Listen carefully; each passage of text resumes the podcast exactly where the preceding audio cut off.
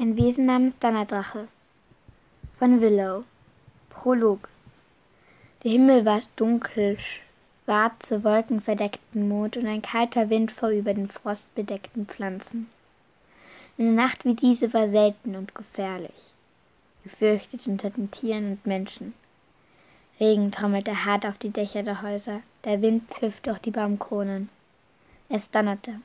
Weiße Blitze zogen über den grauschwarzen Himmel. Woher der Drache auch gekommen sein mochte, plötzlich war er da. Zwischen zwei Donnerschlägen und einem weißen grellen Blitz, der den Himmel durchschnitt. Seine schwarzen Schuppen glänzten, das Wasser perlte von seiner grauen, dicken Haut ab. Mit gewaltigen Flügelschlägen hielt er sich in der Luft, seine Augen stoben silberne Funken, als er auf das Menschendorf hinunterblickte. Er schlug kräftig mit den Flügeln, als er sich in der Luft drehte und gegen den Regen in den Himmel schoss. Marine stand im Regen. Wasser lief über ihren Rücken. Ihr schwarzes Haar fiel nass in, über ihre Schultern. Regen rann ihr über das in den Himmel entgegengehaltene Gesicht.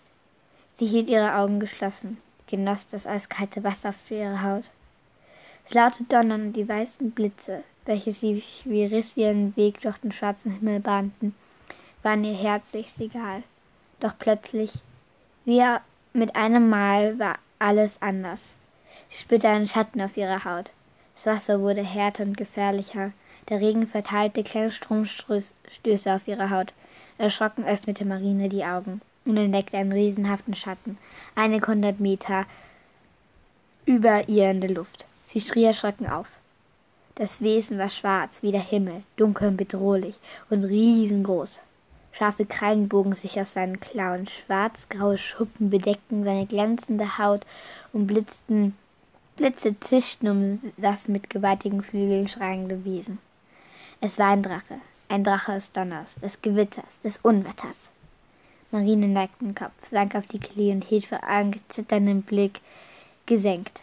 Der Drache blickte stolz mächtig auf sie hinab, rührte in der Luft und schoss gegen den Regen in den Himmel, bis er in der Dunkelheit verschwand. Marine stand wie erstarrt im Regen und wagte sich nicht zu bewegen.